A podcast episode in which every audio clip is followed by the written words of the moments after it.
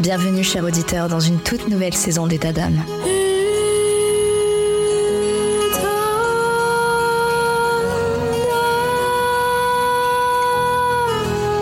État d'âme vous fait vivre des moments forts avec des témoignages de femmes exceptionnelles et des conseils précieux de spécialistes de santé. Mais cette saison, préparez-vous à être transporté encore plus loin par État d'âme Stories. Ce sont tout simplement des récits fictifs, des histoires captivantes qui vous bouleverseront, des situations auxquelles vous pourrez vous identifier. Ces histoires, façonnées par ma plume, vous plongeront au cœur des défis, des victoires et des émotions de la vie quotidienne des femmes, avec derrière chaque histoire un message important. Je vous invite à écouter attentivement, à apprendre et à grandir avec chaque épisode. Abonnez-vous dès maintenant pour ne rien manquer de cette saison spéciale qui déploie ses ailes pour vous offrir un contenu unique en son genre. Etadam Stories. Chaque histoire est une leçon, chaque femme est une source d'inspiration. Restez à l'écoute, vous êtes sur Etadam. Bonjour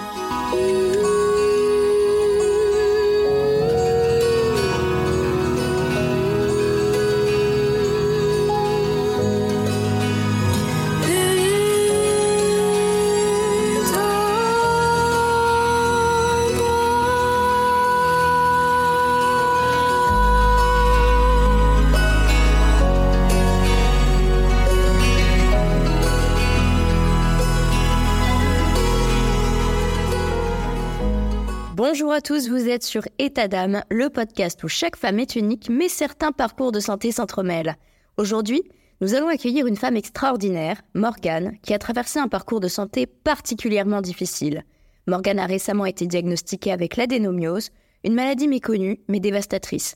Aujourd'hui, elle nous ouvre son cœur pour partager son histoire de douleur, de persévérance et de choix difficiles. Excellente écoute.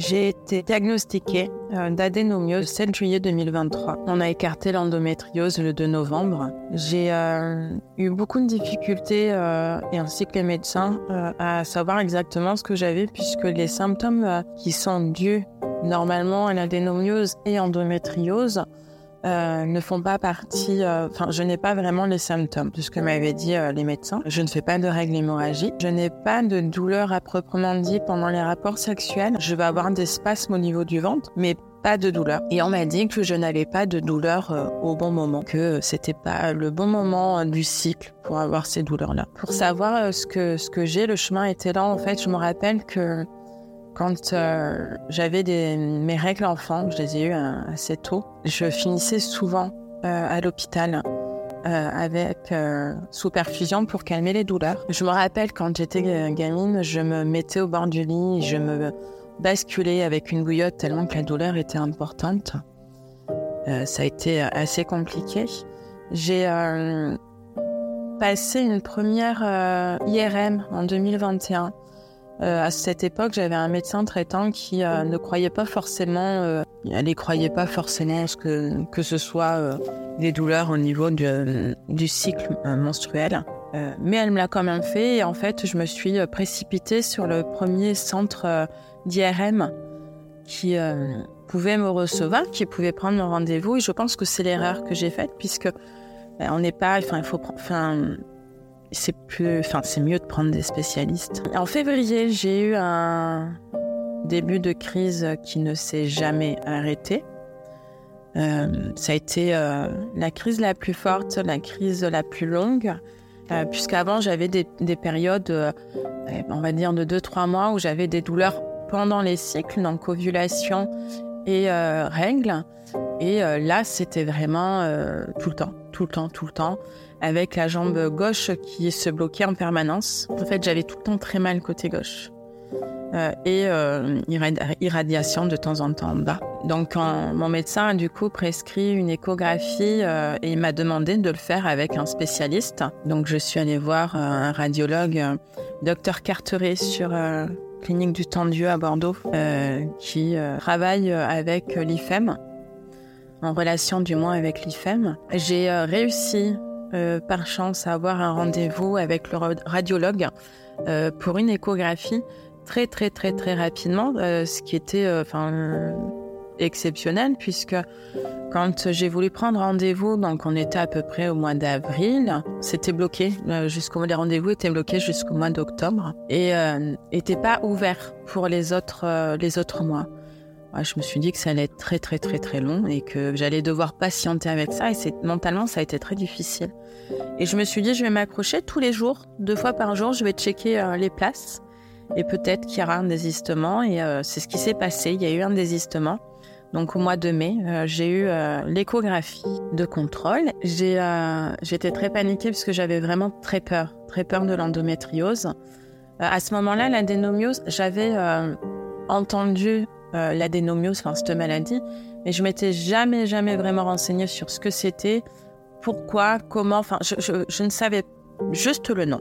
Et en fait, il me dit, euh, il vient, il me dit, écoutez, euh, je ne vois pas euh, d'endométriose sur l'échographie. Par contre, je vois de l'adénomiose. Et là, je me suis figée.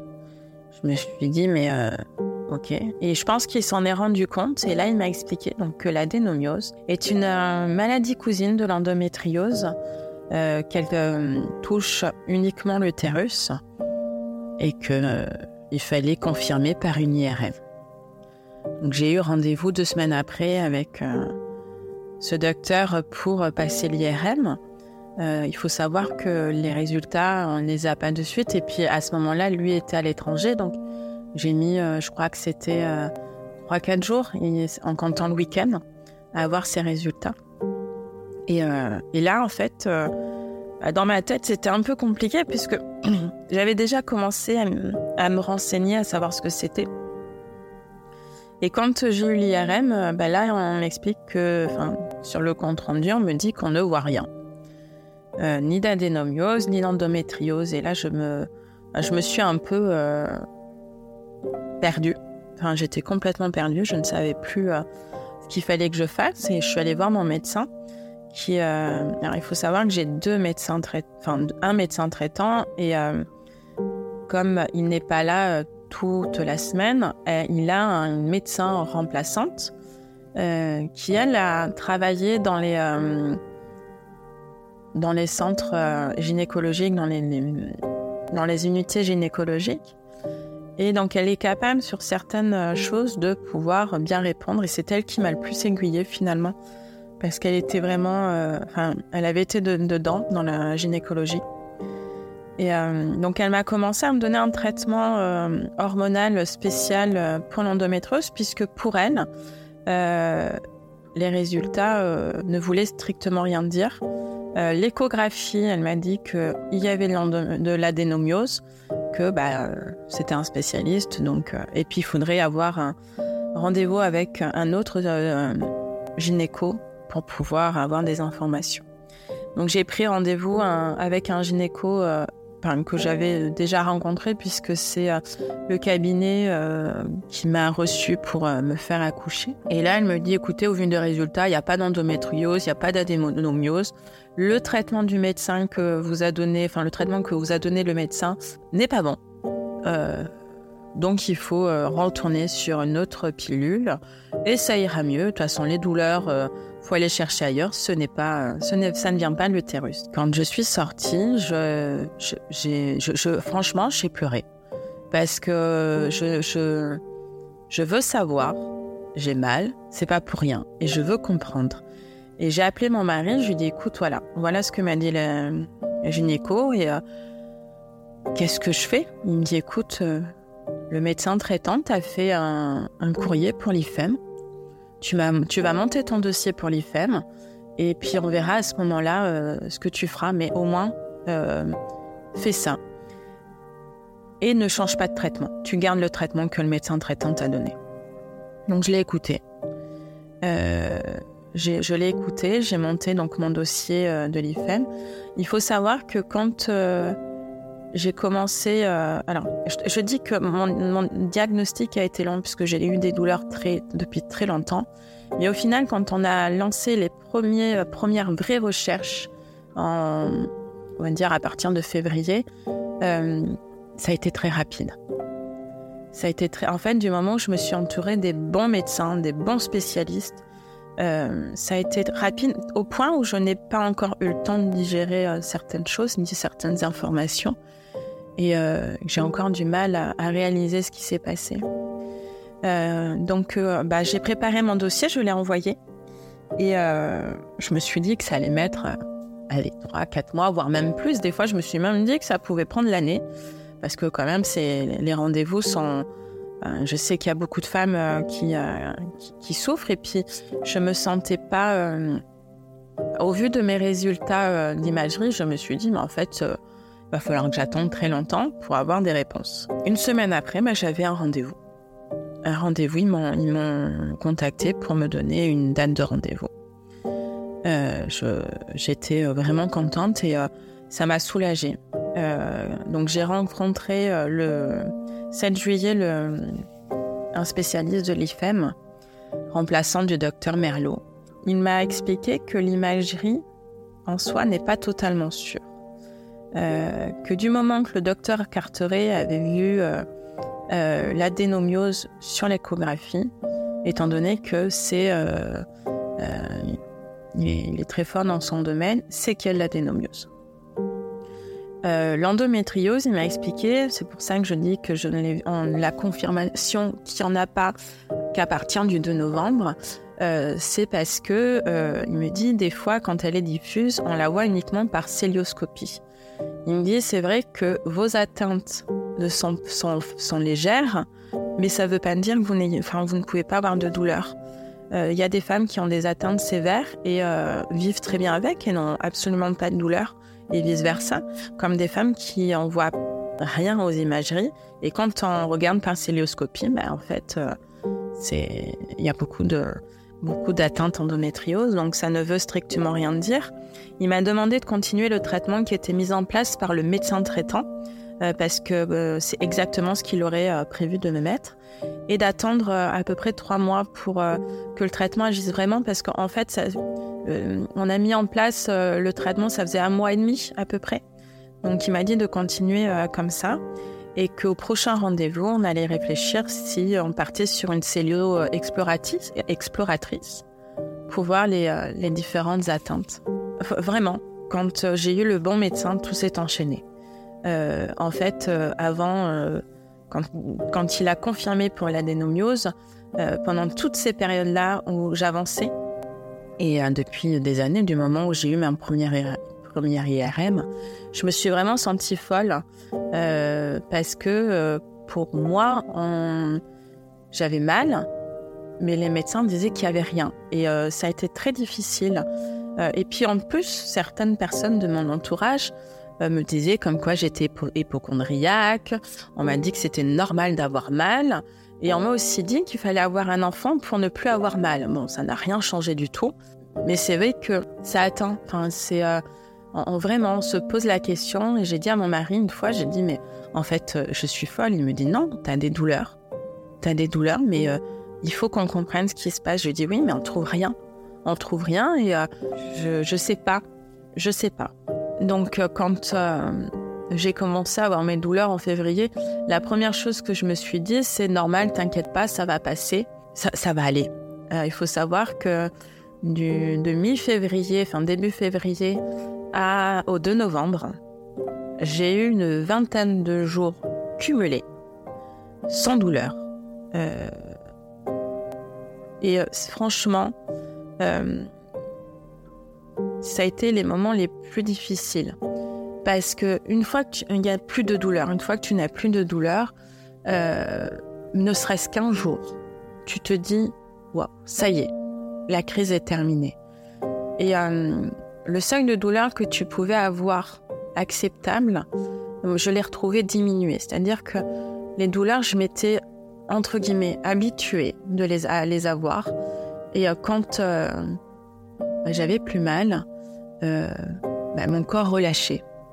Et quand je recommençais ces douleurs, c'est comme si je devais recommencer à accepter les différents paliers de seuil de douleur pour pouvoir vraiment me réhabituer. Et c'est vrai que ces moments-là étaient très difficiles. Et je me souviens d'être allée voir euh, mon médecin et il m'a demandé si les traitements qui avaient été mis en cours euh, apaisaient. Et je lui ai dit oui, partiellement, Mais c'est soit je continue à avoir mal tout le temps, soit on m'enlève la douleur totalement. Je, n'arrive pas avec ces jours de répit. Euh, c'est trop violent. En fait, je pouvais me reposer à ce moment-là, mais quand ça revenait, a c'était, c'était difficile. Euh, et je me suis rendu compte qu'en fait, euh, les douleurs les plus importantes étaient vraiment, vraiment très activées selon la charge émotionnelle que je pouvais avoir, la fatigue, le stress, ce qui peut se passer dans une journée. Enfin, euh, voilà. Euh, mon médecin a commencé à me prescrire euh, certains médicaments. Donc, on a commencé par l'acupan, plus du, du, kétoprophène. Le problème, c'est que j'ai dû arrêter très vite le kétoprophène puisque j'ai commencé à faire des gastrites très régulièrement. En fait, du moment où je prenais le kéto, c'était direct gastrite. Euh, et finalement, à la fin, je finissais à SOS médecin pour, euh, bah, pour partir sur des intramusculaires de kétoprophène, puisque je n'avais pas du tout la même sensation. Je n'avais pas d'effet secondaire avec les intramusculaires de kétoprophène. Je n'avais absolument pas d'effet secondaire. Pas de douleur d'estomac, pas... tout allait bien. Il n'y avait aucun problème. Euh, par la suite, on a commencé à mettre en place, avec mon médecin traitant, la maline, Isagie.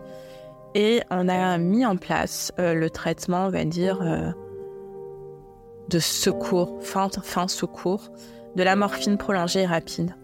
Euh, je ne vais pas mentir, j'en ai pris très peu. Très peu parce que j'ai très peur de ces, des conséquences de ces médicaments. Alors, Isalgie, j'en ai pris plus parce que je l'ai eu plus longtemps, même si je n'ai pas la sensation qu'il est fait et fait il n'a peut-être pas aggravé les douleurs. Euh, et la morphine, euh, à la fin, vers la fin, je n'avais plus d'effet, on va dire, de, parce qu'au début, j'étais vraiment shootée quand j'en prenais. Mais les crises étaient vraiment, vraiment violentes. Euh, vers la fin, bah, ça allait. par contre, la tension n'y était pas. Et c'est vrai que je la prenais uniquement quand je savais que le lendemain matin, je n'avais pas besoin de conduire. Donc je la prenais plutôt le soir. Euh, parce que euh, bah, j'ai failli avoir un accident, j'ai eu des hallucinations sur la route euh, le matin quand j'avais pris la morphine la veille. Donc pour ma sécurité, la sécurité des autres, c'était pas possible. Donc si j'avais vraiment très mal, bah, c'était c'était donc Isalgie et puis bah, SOS médecin. J'arrivais pas euh, pendant une période, enfin selon les moments, je n'arrivais plus à sortir de ma voiture. Comme j'ai dit juste avant, j'ai la jambe gauche euh, qui se bloque et euh, pour sortir de la voiture, il fallait que je porte ma jambe pour la décaler. Et c'était très difficile de me redresser. Le fait de devoir se redresser, de se mettre droite, euh, et de s'appuyer sur cette jambe gauche, c'était long. Le temps que je sorte de la voiture, c'était long. C'était pareil pour les chaises. Euh, quand j'étais assise pour me relever, euh, bah, il fallait toujours un accoudoir ou une table en face ou que je m'appuie sur le fauteuil parce que des fois les douleurs étaient trop prenantes. Les escaliers devenaient compliqués. Je... Mon mari refusait un petit peu que je me mette en robe. Loin de là, que ça lui plaise, hein, mais en fait, euh, quand je n'étais pas capable de monter les escaliers, il m'attrapait les, euh, euh, les, les, parties des jambes, le tissu des jambes, et me montait tel une, un pantin pour que j'arrive à passer, puisqu'en fait, c'était c'était c'était compliqué, quoi. donc, c'est ouais, il fallait il fallait le faire avec, il fallait qu'il m'aide quand je sortais, quand j'avais ces douleurs, je ne savais pas si j'allais pouvoir sortir le lendemain. Et quand je sortais euh, pour me promener avec les enfants le samedi, euh, mon mari était inquiet pour euh, la sortie le dimanche. On allait pouvoir se promener. Et, en fait, j'ai décidé de, de, ne plus écouter ces douleurs et de vivre. Donc, c'est-à-dire que si on sortait le samedi, on sortirait le dimanche, mais j'étais capable de dire écoute là, faut stopper parce que je vais plus pouvoir marcher. on va s'arrêter. Je me pose un petit peu, je m'assois un petit peu et on repart, mais on repart vers la voiture. Les enfants l'ont très bien compris. Je n'ai jamais été euh, euh, à leur faire des, des, secrets. Ils ont toujours su. Je leur ai de suite expliqué ce que c'était, euh, pourquoi j'avais mal, qui était mis en place pour pas que j'ai mal. car je leur ai expliqué aussi quand je prenais de la morphine, parce que je n'allais pas forcément réagir comme je pouvais réagir habituellement. Donc ils, ont vu, ils ont vu que je partais souvent SOS médecin et euh, ils ont vu euh, une fois où je me suis retrouvée euh, coincée dans les escaliers. En fait, j'ai commencé à vouloir monter. J'avais eu une journée extrêmement stressante et douloureuse. J'ai voulu monter dans les escaliers et bah, je me suis effondrée dans les escaliers. Mes jambes ne me tenaient plus et j'ai été dépassée par la douleur. Euh, je ne la gérais plus, je ne la contrôlais plus. Euh, ça, a été, euh, ça a été un moment très très difficile. Mon mari était à côté, a essayé de me relever, je ne pouvais pas. Il m'a mis une bouillotte, il m'a mis une couverture pour essayer d'attendre le moment où je serais débloquée. Et à la fin, sachant que j'avais pris la morphine quelques heures auparavant, donc euh, la morphine n'a pas agi sur les douleurs, ça va aller, j'aurais tendance à dire que ça a peut-être agi euh, sur le stress, sur le, relâchement. Je, n'arrivais plus euh, vraiment plus à gérer. on a été obligé d'appeler le SAMU pour pour faire quelque chose, pour encore trouver des solutions. Et euh, je suis tombée sur euh, deux femmes extraordinaires. Euh, honnêtement, dans cette période, je ne me suis jamais sentie jugée par qui que ce soit, jamais remis en place. Je n'ai pas eu de mots, euh, j'ai pas entendu de phrases qui auraient pu me faire mal, parce que je pense que ça se portait sur moi la douleur, même si j'avais pris l'habitude d'avoir un, poker face, comme je disais. Euh, éteindre euh, toutes les émotions qu'il pouvait y avoir sur le visage, à part le sourire. Et euh, voilà, donc du coup, ces deux femmes sont arrivées. On a réussi à me dégager de, de l'escalier parce que bah, avaient prévu, s'ils n'arrivaient pas, de, de, de, déclencher. Alors, je sais plus le nom exact. C'est un médecin qui vient pour, pour calmer les douleurs en urgence. Et euh, je me rappelle euh, très peu de, ce moment-là. Je sais que je suis arrivée à l'hôpital, euh, au service maternité de Libourne, service d'urgence maternité à Libourne, que je suis tombée sur pareil, sur interne, infirmière vraiment très très gentille. ils ont été cinq au minimum à me mettre sur la table d'auscultation parce que je ne, mes jambes ne me tenaient toujours pas.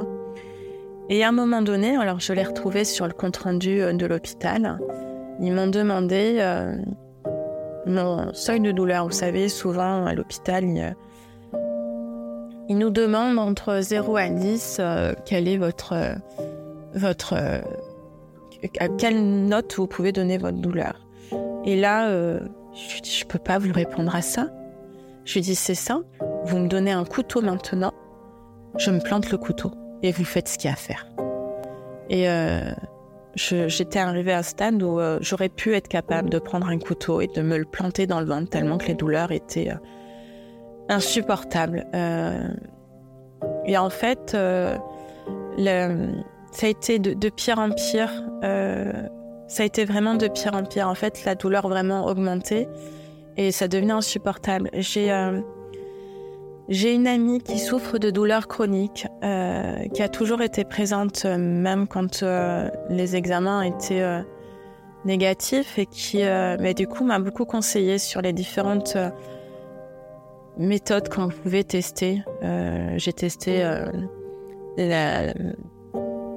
l'ostéopathie avec mon ostéopathe, qui calmait sur le moment, mais ça n'a pas duré. Euh, elle m'a conseillé un TENS, euh, sur l'électrostimulation pour euh, soulager sur le moment, mais le problème c'est que ça me permettait de continuer mon stage convenablement, mais dès que j'enlevais ce TENS, la douleur revenait. c'était très très difficile. j'ai pour les ressentis des douleurs, je suis passée par différentes douleurs selon les moments. Euh, j'allais de la moins douloureuse, c'est-à-dire un poids où j'ai l'impression que j'allais m'éclater au sol tellement que, mon utérus était lourd, mon bas-ventre était lourd, euh, avec un étau aussi. C'était pas pareil, c'était pas les mêmes sensations. J'ai eu droit à des décharges électriques, euh, des aiguilles, des petites aiguilles. On avait, j'avais la sensation qu'on me plantait des petites aiguilles. Et je crois que la plus violente, c'est quand j'avais la sensation qu'on me plantait un couteau dans le vagin, qu'on remontait dans le ventre et que ça tournait. Voilà, j'avais l'impression qu'on était en train de me déchirer de l'intérieur. Et je pense que cette douleur, c'était vraiment euh, la douleur qui me, me faisait prendre de la morphine tellement que c'était euh, vraiment, vraiment horrible. Euh, ma famille a été quand même impactée par par tout ça. Mon mari euh, a pris beaucoup de choses sur, euh, sur lui. Il, voyait que des fois, le soir, bah, je pouvais pas euh, marcher. Je pouvais pas préparer à manger, même si j'essayais. Hein. Je me suis jamais relâchée. J'ai jamais voulu m'écouter. et en fait, il prenait beaucoup le relais. Les enfants Maman, tu veux une petite couverture? Maman, euh, tu veux que je te donne la main? Maman, est-ce que ça va? Là, tu peux continuer à marcher? Euh, Toujours avec de la bienveillance. Euh, savoir qu'ils ont quand même été suivis. Euh, par rapport à ça, j'ai été claire avec, avec les médecins qui les ont accompagnés de façon à ce qu'il n'y ait pas de traumatisme dans la foulée.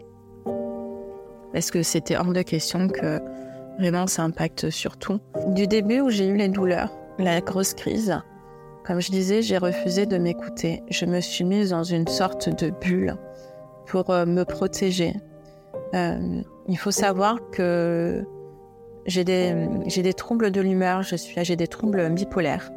Et que je sais pertinemment que si, euh, si je, je, je, fais pas attention, je pourrais très vite tomber dans des phases extrêmes, donc dépression, ou euh, hypomanie, enfin maniaque.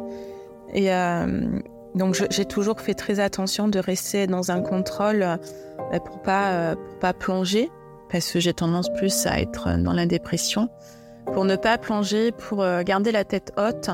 Et donc j'ai refusé de rester au lit plusieurs fois quand je n'arrivais pas à marcher. J'ai refusé de je pense que tout est pour tout.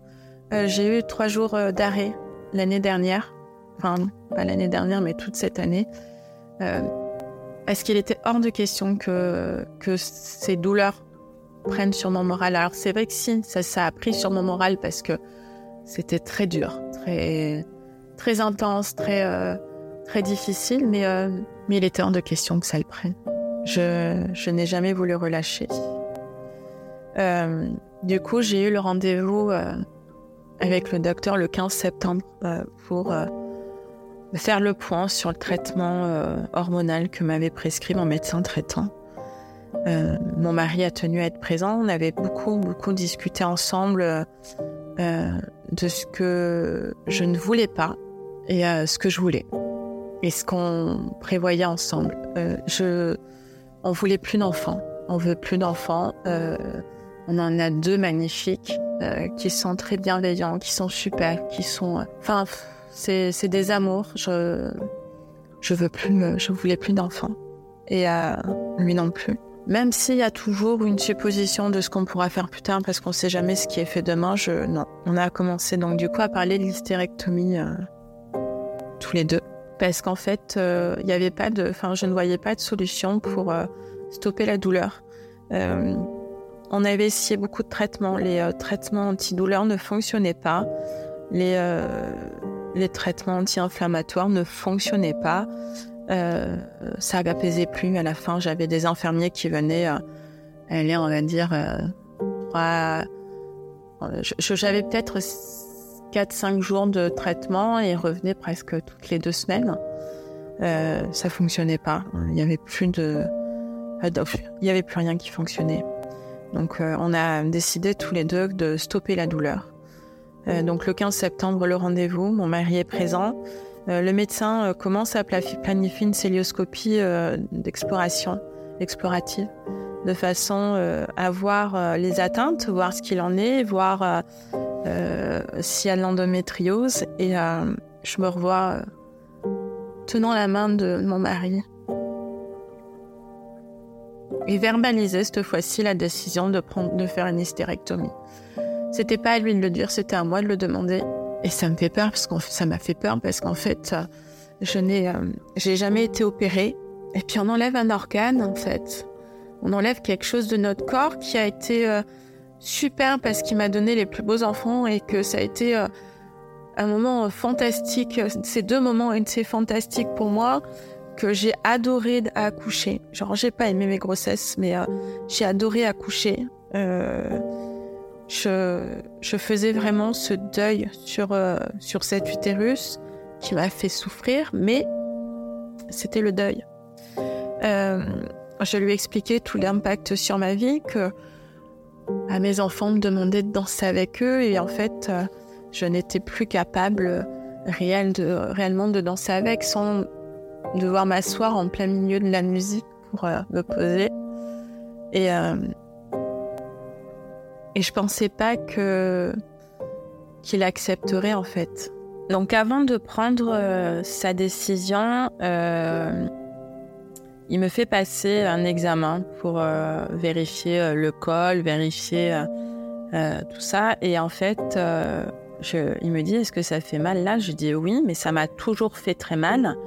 Et je lui dis stop, arrêtez, parce qu'en fait, quand on me vérifie le col, euh, enfin qu'on vérifie un peu tout à l'intérieur, euh, j'ai toujours eu la nausée, euh, des vertiges, et euh, ça m'a toujours fait très mal, extrêmement mal. Il m'a dit mais c'est normal, c'est que on touche quand on fait cet examen l'utérus.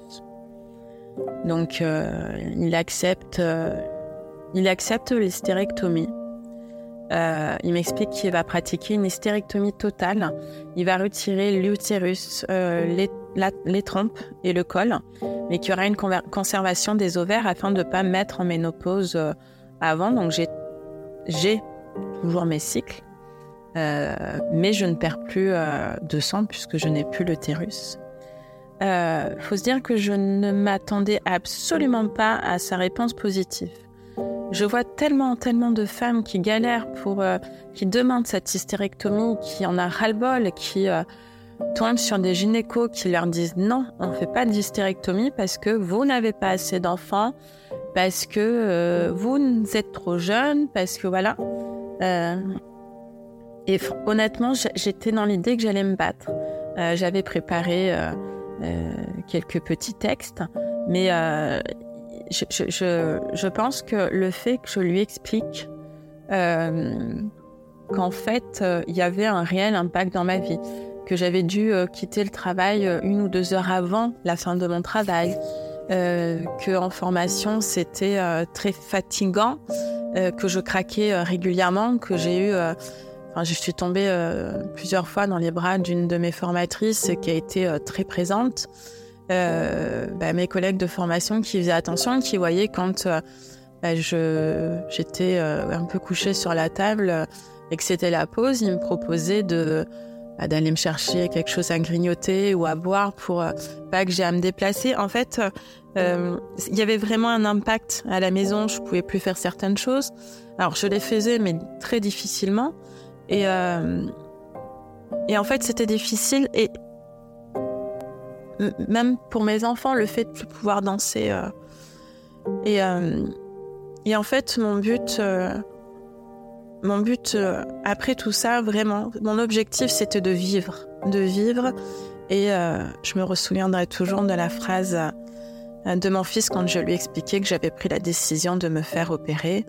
il m'a dit, mais maman, après l'opération, tu pourras danser avec nous. Et je lui ai dit oui. Moi, je lui ai dit, tu me laisseras un peu de temps hein, pour que je me repose, mais après, je pourrai. Il me dit, bah alors, je stresse pas du tout, je suis trop content que tu te fasses opérer. Ma fille était un peu plus stressée, mais c'est pareil, elle est contente. C'est pas pareil.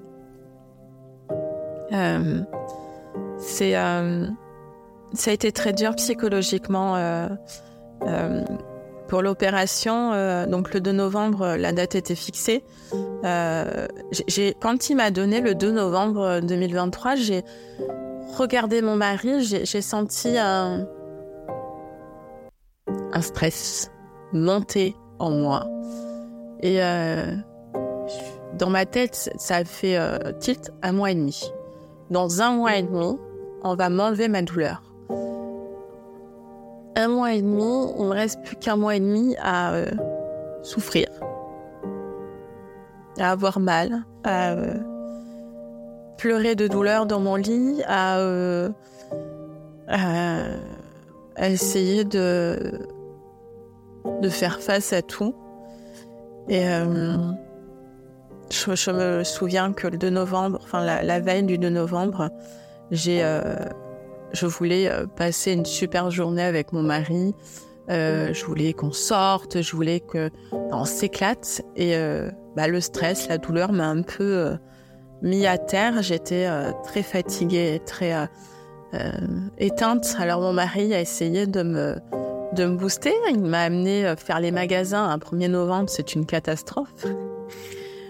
On l'a fait, ça nous a fait, ça m'a fait rire. Euh, lui, ça lui a fait du bien aussi de passer un temps avec, euh, avec moi.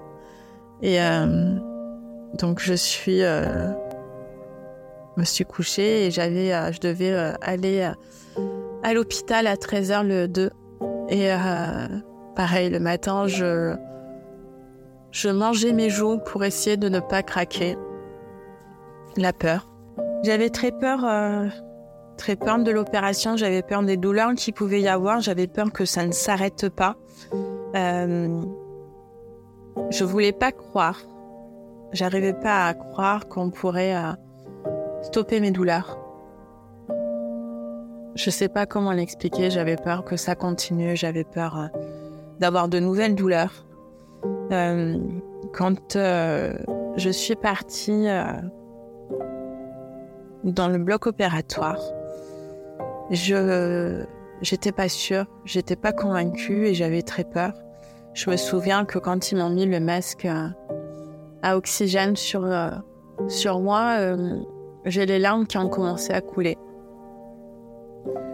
je me sentais bah, comme pour une anesthésie, je commençais à avoir la tête un peu qui tourne et, et le fait de, de, se sentir comme ça, pour moi, c'est très difficile. Je J'aime pas J'aime pas relâcher prise, j'ai peur de relâcher prise et euh, voilà. Euh, donc avant l'opération, j'étais euh, pas bien. Et après, après que je sois remontée de la salle de réveil, j'avais une une force, hein, je sais pas décrire ce que j'ai ressenti. J'allais, j'allais bien. j'étais souriante, j'avais la pêche, j'avais l'humour, j'avais euh, c'est comme si euh, on m'avait enlevé un poids qui m'affaiblissait euh, et qu'en fait on m'avait enlevé ce poids et que tout devenait léger, tout devenait. Enfin, quand je me suis, quand je suis arrivée dans la chambre, j'ai les infirmiers et aides-soignantes qui sont venus bah, pour reprendre les constantes, voir comment ça allait et donc, je me suis fait opérer à 15h30. Je suis remontée vers 19h euh, en chambre, 19h30. Euh, bah, je leur ai demandé qu'est-ce qu'on mangeait le soir. Bon, ils m'ont dit qu'avec une celluloscopie, c'était pas possible euh, de manger comme ça. Je lui ai dit, vous charriez? Je lui ai dit, depuis 6 h ce matin, j'ai pas mangé. Là, faut que je mange. ils ont accepté que de me donner de, de compote. Euh, ça a été euh, très difficile. Je leur ai dit, écoutez, c'est pas grave, vous voulez pas me donner à manger ce week-end, je mange une raclette. Voilà, j'étais vraiment dans l'idée de, ça allait, ça allait, j'avais plus, euh, j'avais plus mal. Alors si j'avais les douleurs de la célioscopie, les gaz qui commençaient à arriver, qui sont pas forcément très agréables, qui sont même très douloureux par moment, mais ça allait. Alors j'ai j'ai eu beaucoup de mal avec euh, cette convalescence parce que ben, comme j'allais vraiment bien, que j'avais retrouvé une énergie, qu'on m'avait enlevé ce poids, euh, comprendre que mon corps avait de nouvelles limites, ça a été très difficile. Je n'arrivais pas à me poser, je n'arrivais pas à me reposer parce que ben, j'en étais pas capable en fait. Parce que je marchais quand je pouvais pas marcher, je, je m'occupais de, de j'allais au travail alors que je ne pouvais pas marcher. Enfin, il y avait, pour moi, je ne, me basais plus sur des limites. Et pendant que je me reposais, enfin, après l'opération, je, ben, connaissais plus mes limites. Donc, il a fallu que je me réadapte. J'en ai peut-être un peu, un peu trop fait. Euh, J'en ai même trop fait et je pense que ça a été euh, une erreur. Euh, je vous conseille vraiment que si vous subissez une hystérectomie, euh, vraiment, vraiment de vous poser, que ce soit par célioscopie, que ce soit par d'autres moyens, euh, euh, d'autres façons, d'autres techniques, reposez-vous. J'ai eu la chute d'Escar deux semaines après. Qui m'a fait très peur. Alors, chute d'escar, c'est un gros caillot de sang. Enfin, moi, je l'ai vu comme ça. C'est un gros caillot de sang qui, tombe dû à la chirurgie. Et, euh, et c'est vrai que je me suis mise à saigner d'un coup. Enfin, ça m'a fait euh, très peur. Ça n'a pas duré. Hein. C'est vraiment une, euh, un caillot de sang qui est tombé et, et, c'était fini. Mais j'ai quand même appelé le chirurgien parce que ça m'avait. Enfin, j'avais été très angoissée. Et en fait, cette chute d'escar m'a tellement fait peur. Ça s'est passé le vendredi et tout le week-end, je n'ai plus du tout bougé. Euh, je me suis reposée. J'ai dit à mon mari, je ne fais plus rien. Euh, je fais comme si c'était au début. Je ne me, enfin, comme si j'aurais dû faire au début. Je ne bouge pas. Je fais mes petites bricoles pour marcher. Je crois que même que je m'étais interdite de marcher, euh, vraiment de peur que ça recommence. Et bah, c'était bête parce que c'était prévu en fait. C'était vraiment, enfin, c'était normal. Mais j'ai eu peur. J'ai commencé à avoir des douleurs au niveau euh, d'un ovaire, euh, toujours côté gauche. Euh, je me suis dit que c'était peut-être ma première ovulation qui arrive hein, dans, les, dans les débuts, qui peut être très douloureuse. j'ai eu mal et été en même temps constipée. Donc je me suis dit s'il y a peut-être un lien, ça a été assez, assez compliqué. Puis les gaz, j'ai eu beaucoup de mal à les éliminer. De les éliminer. Donc ça a été euh, très compliqué. Et euh, du coup, à trois semaines, euh, donc six jours après ma chute d'escar, euh, j'étais fière de moi parce que je m'étais tellement reposée que l'après-midi, je n'avais plus de perte de sang. je l'ai de suite dit à deux amis qui étaient venus me voir à la maison. j'étais super, super contente. Et, euh, et en fait, euh, elles sont parties. Mon mari est allé chercher à manger parce qu'on n'avait pas, j'avais pas la force euh, de faire à manger. Lui non plus, il était vraiment fatigué. On s'est mis à table avec les enfants et là, ça a été le drame. Avant de préciser ce qui s'est passé, je tiens à dire que c'est un cas rare, ça n'arrive pas à chaque chirurgie. Il n'y avait aucun signe avant-coureur de ce qui allait se passer. Euh, le chirurgien a bien regardé dans, le détail de la chirurgie. Euh, rien ne pouvait prévoir ça. Ce n'est pas le fait que j'ai beaucoup bougé. Peut-être que, enfin, ça devait arriver. J'ai euh, senti une bulle euh, comme euh, quand je perds des caillots. Sauf que cette bulle, elle, euh, était vraiment énorme et descendait vraiment le long de mon corps euh, sachant que j'avais une protection. J'ai regardé mon mari, il a vu qu'il y avait quelque chose qui n'allait pas. J'ai mis ma main sur mon pantalon entre les jambes et j'avais la main ensanglantée.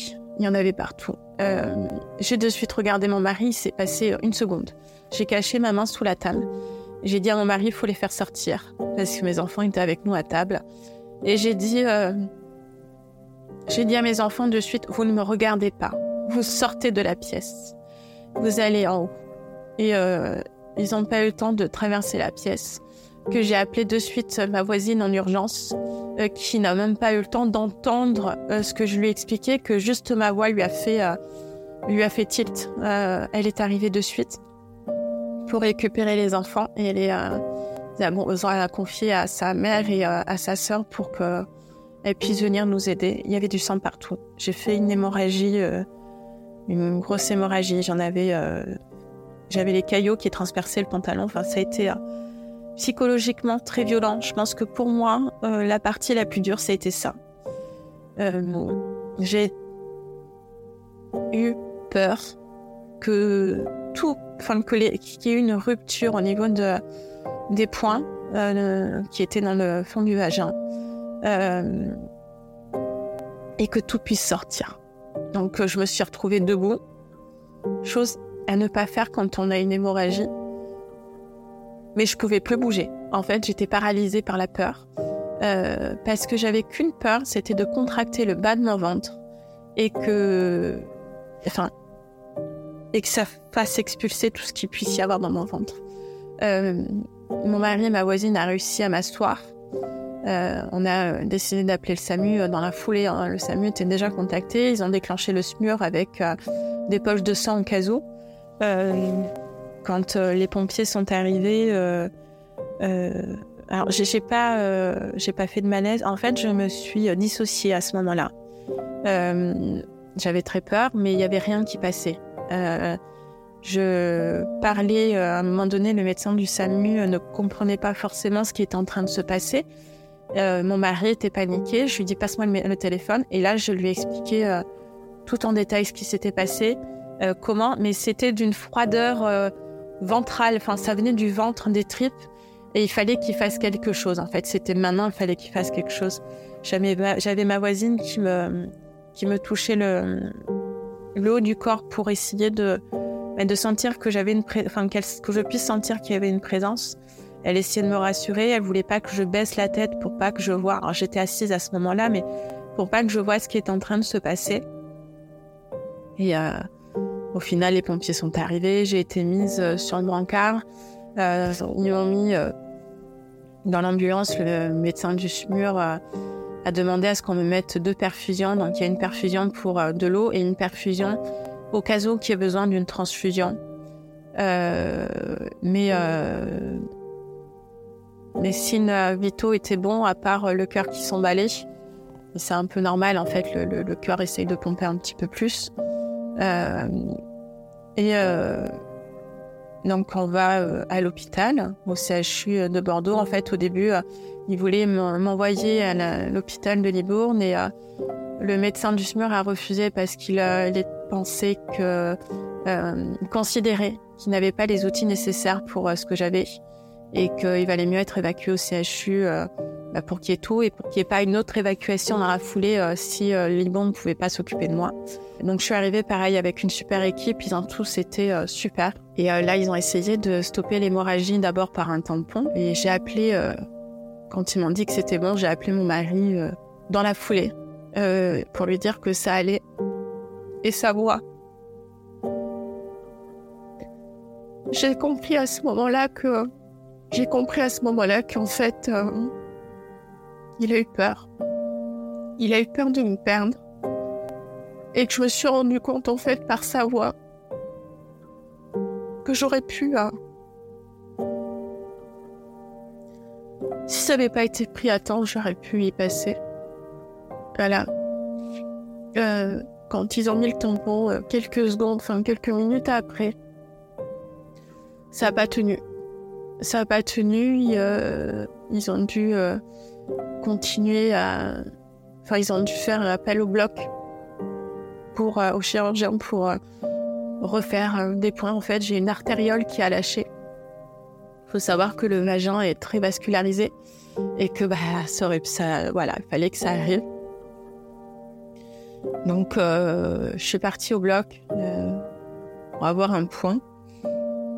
Et bon, bah, le, les, suites ont été, on va dire, normales. Je suis fortement anémiée on, est, je me, on me surveille. Euh, on va dire que les conséquences de tout ça, bah, euh, j'ai eu une opération qui s'est très bien passée, où j'ai été très bien. Là, ça m'a fait vraiment très peur. Euh, je déclenche à l'heure actuelle, mais ça, je vais le travailler, la peur du sang. je, le fait que je perde encore du sang, c'est très très dur pour moi parce que je, je, je, je, pense que ça devient très lourd. je, la télé, je peux plus regarder de. Enfin, quand je vois du son sur la télé, je, je pleure. Euh, je suis très fatiguée. Je suis très fatiguée. Le seul point positif réel, c'est que mes enfants n'ont rien vu. Ils ont été très contents d'aller chez la voisine. Euh, bah, ils m'ont déjà vu être évacués par euh, les pompiers pour euh, bah, parce que j'avais des douleurs. Donc en fait, ils n'ont pas vu le sang. ils ne sont pas revenus à la maison tant que mon mari n'avait pas nettoyé tout mon sang. Et je pense que ça, pour lui, ça a dû être très compliqué parce que nettoyer le sang de sa femme, c'est c'est dur. C'est très dur. Bon, bah, maintenant je me repose. Je me sens pas prête pour le moment psychologiquement à reprendre le travail. Euh, on attend le rendez-vous euh, du 15 décembre euh, avec les, suites post-op, voir ce qu'il en est. Et on surveille, on surveille l'hémoglobine en permanence toutes les semaines pour voir si j'augmente bien. voilà. Si je peux vous donner un conseil, il y en aurait plusieurs. Euh, c'est parler. Si vous n'arrivez pas à parler, écrire. Euh, il faut absolument évacuer euh, tout ce que vous avez dans la tête. pleurer. Vous avez droit de pleurer. Il faut pleurer. Ça fait du bien. Ça permet de, relâcher la pression. Crier si vous avez besoin de crier. Parce que des fois, quand on en a ras-le-bol, parce que parce que ça nous envahit, parce que la douleur est tellement importante, euh, il faut évacuer et surtout rire, être entouré et rire. Euh, je, dirais que grâce à tout ça, euh, j'ai pu m'entourer vraiment de belles personnes. mon mari, qui a été formidable, qui m'a soutenu étape par étape, qui a toujours suivi mes décisions, qui m'a viré plusieurs fois au lit pour que je me repose. Euh, ne m'a pas réveillé certains matins pour euh, qu'il s'occupe des enfants et que moi je me repose. il a été euh, super. Mes enfants qui ont toujours été euh, bienveillants. il va falloir qu'on arrive encore plus à se poser pour encore plus en parler parce qu'il faut, il faut parler de ce qui s'est passé. Il faut pas que ça devienne un sujet secret et, et sans rentrer dans certains détails, bien évidemment, mais euh, ne pas mettre vos enfants euh, à l'écart euh, parce qu'ils verront que ça va pas. j'ai eu des amis et j'ai des amis formidables qui, quand j'avais besoin de, de, pleurer, ont toujours été là, qui m'ont donné des conseils sur ce que devait, comment, comment on devait me traiter à l'hôpital ce qui allait, ce qui était bien. Quand j'avais des analyses, euh, c'est elle qui me disait si, tout allait bien. Euh, elle est dans le milieu médical. Euh, j'ai j'ai eu des formateurs qui m'ont compris, qui ont été présents, qui ont été vraiment vraiment super. Et même, bah, comme je vous ai dit, les, les, collègues de formation qui ont été pareils, qui ont été au top. Et je me suis donc entourée de toutes ces personnes qui étaient euh, à l'écoute. Euh, il faut aussi accepter d'être aidé quand on en a besoin. Alors c'est difficile. Euh, j'ai pas eu tout le temps, euh, je l'ai pas tout le temps fait parce que j'ai besoin de, ne pas me laisser abattre. Euh, et surtout, surtout, il y a enfin, s'écouter, se faire confiance. Quand on sait qu'il y a un problème, il faut le dire. Quand on sait qu'il y a quelque chose qui ne va pas, faut le dire. Et on, on, on, se connaît. On sait quand il y a un problème. On sait quand il y a quelque chose qui ne va pas. Je pense que si je n'avais pas euh, persisté, euh, je ne serais toujours pas diagnostiquée et j'en serais toujours pas là. Euh, et entourez-vous des bons spécialistes. Vraiment des, des, vraiment des bons spécialistes. Je, je dirais pour vraiment pousser et, euh, les choses plus loin, pour moi, malgré tout ce qui s'est passé, c'est l'une des meilleures années que j'ai pu vivre. Euh, parce qu'en fait, euh, j'ai découvert, découvert des perles autour de moi euh, qui m'ont soutenue, qui ont été présentes. J'ai montré que j'avais de la force et du courage. J'ai fait preuve aussi de, résilience. J'ai réussi à, dépasser des, limites, mais je peux même pas dire. Enfin, je n'aurais, je me, je pense pas que j'aurais été capable de ça. Et euh, bah, ça nous a rendu plus forts, mon mari et moi, en fait. On a été, ça fait 14 ans qu'on est ensemble. Euh, et ben on est encore plus fort qu'au début, en fait. Et on continuera à être plus fort et, et, et à se tenir la main dans la main. Merci infiniment à Morgane d'avoir partagé avec nous son histoire. Son histoire met en lumière la complexité de l'adénomiose et la nécessité de sensibiliser sur ces conditions souvent mal comprises. On lui souhaite un bon rétablissement et je suis certaine que son témoignage contribuera à éclairer et soutenir d'autres femmes qui sont touchées par l'adénomiose. N'hésitez pas à retrouver Morgane sur les réseaux sociaux. Je vous mets tout en description, je compte sur vous. Restez connectés en vous abonnant pour encore plus de partages inspirants. À tous les auditeurs, merci de nous avoir suivis sur État d'âme, où chaque femme est unique, mais certains parcours de santé s'entremêlent. À bientôt pour un prochain épisode, prenez soin de vous.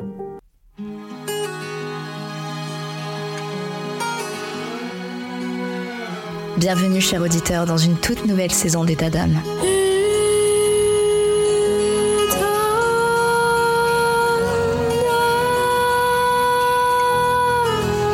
État vous fait vivre des moments forts avec des témoignages de femmes exceptionnelles et des conseils précieux de spécialistes de santé.